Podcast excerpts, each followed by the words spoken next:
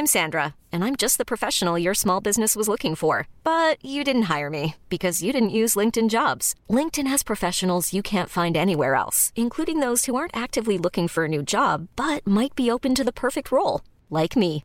In a given month, over 70% of LinkedIn users don't visit other leading job sites. So if you're not looking on LinkedIn, you'll miss out on great candidates like Sandra. Start hiring professionals like a professional. Post your free job on linkedin.com/achieve today. Salut, c'est Victoire Tuaillon. Ces derniers mois, avec mon équipe, on a travaillé sur une série exceptionnelle. Ça s'appelle 20 milieux sous ma chair. L'autrice, Caroline Potier, a exhumé des cassettes audio qu'elle enregistrait pour sa meilleure amie lorsqu'elles étaient ados et qu'elle traversait l'enfer, les violences que lui infligeait son père. À partir de son histoire, Caroline Potier, devenue journaliste, a mené l'enquête. Comment on pourrait éradiquer l'inceste? C'est beau, c'est intelligent, c'est bouleversant, et je pèse mes mots, c'est d'utilité publique. Pour continuer à sortir de l'océan du déni, écoutez 20 milieux sous ma chair, dans le cœur sur la table.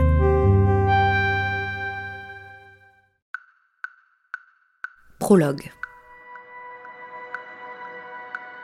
Quand je dis que j'ai passé deux ans au Qatar, les gens me regardent avec de gros yeux ronds. Le Qatar? Oula, mais c'est particulier, non? Dis donc, t'as dû fréquenter pas mal de riches. Et du coup, t'es devenue fan du PSG maintenant? Ça doit pas être facile, non, de vivre là-bas quand on est une femme Voilà, donc ça c'est en général le genre de remarques euh, qui surgissent spontanément. Moi, ce que je peux te dire en tout cas, c'est que ça a été une sacrée expérience. Une expérience improbable, je dirais, et en même temps inoubliable. Improbable parce que c'est sûr que je me suis pas réveillée un matin en pensant tiens, et si j'allais m'installer au Qatar? En vérité, ça s'est fait un peu par hasard. À cette époque-là, en 2014, j'avais plus de boulot, plus de mecs, et clairement envie de nouvelles aventures. Donc j'ai répondu à une offre d'emploi pour être attachée audiovisuelle à l'ambassade de France, à Doha. En gros, pour m'occuper de la coopération entre la France et le Qatar dans le domaine des médias et du cinéma. Et il se trouve que ça a marché.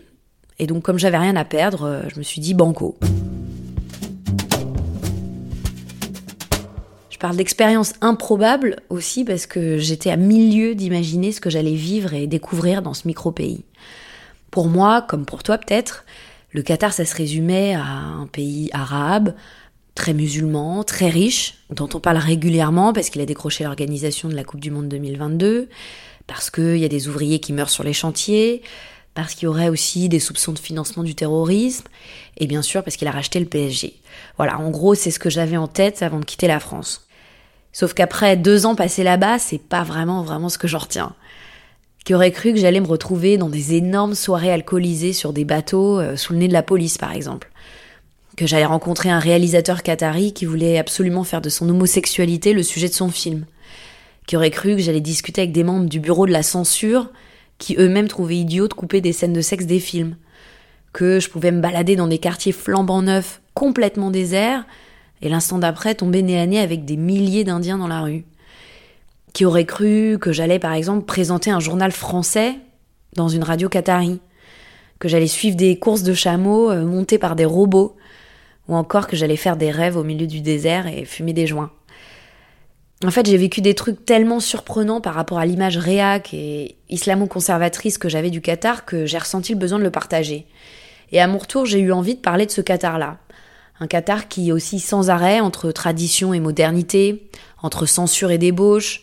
En fait, c'est un pays qui suscite tellement de fantasmes et de curiosité, en France notamment, que je me suis dit que c'était dommage de s'arrêter aux clichés et que cette sorte de face cachée du Qatar était quand même vachement captivante.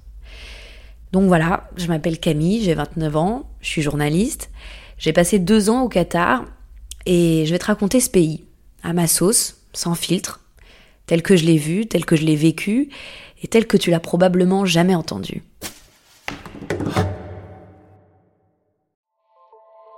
Salut, c'est Sinamir du podcast L'Affaire. En 2016, je suis monté sur un bateau de sauvetage en Méditerranée et ce que j'y ai vu n'a pas changé. En tout, depuis 10 ans, on compte même près de 30 000 morts sur cette mer. Alors dans le naufrage, notre nouvelle enquête, j'ai voulu raconter un cas concret.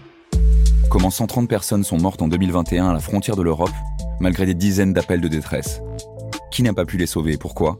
Qui étaient ces disparus? Et surtout, comment on en est arrivé à ne plus parler de 130 personnes qui meurent le même jour sur un bateau au milieu de la Méditerranée? Le naufrage, C'est la nouvelle série du podcast L'affaire de Paradiso Média. Une enquête que vous pouvez retrouver gratuitement chaque semaine à partir du 27 mars 2024 sur toutes les applications de podcast.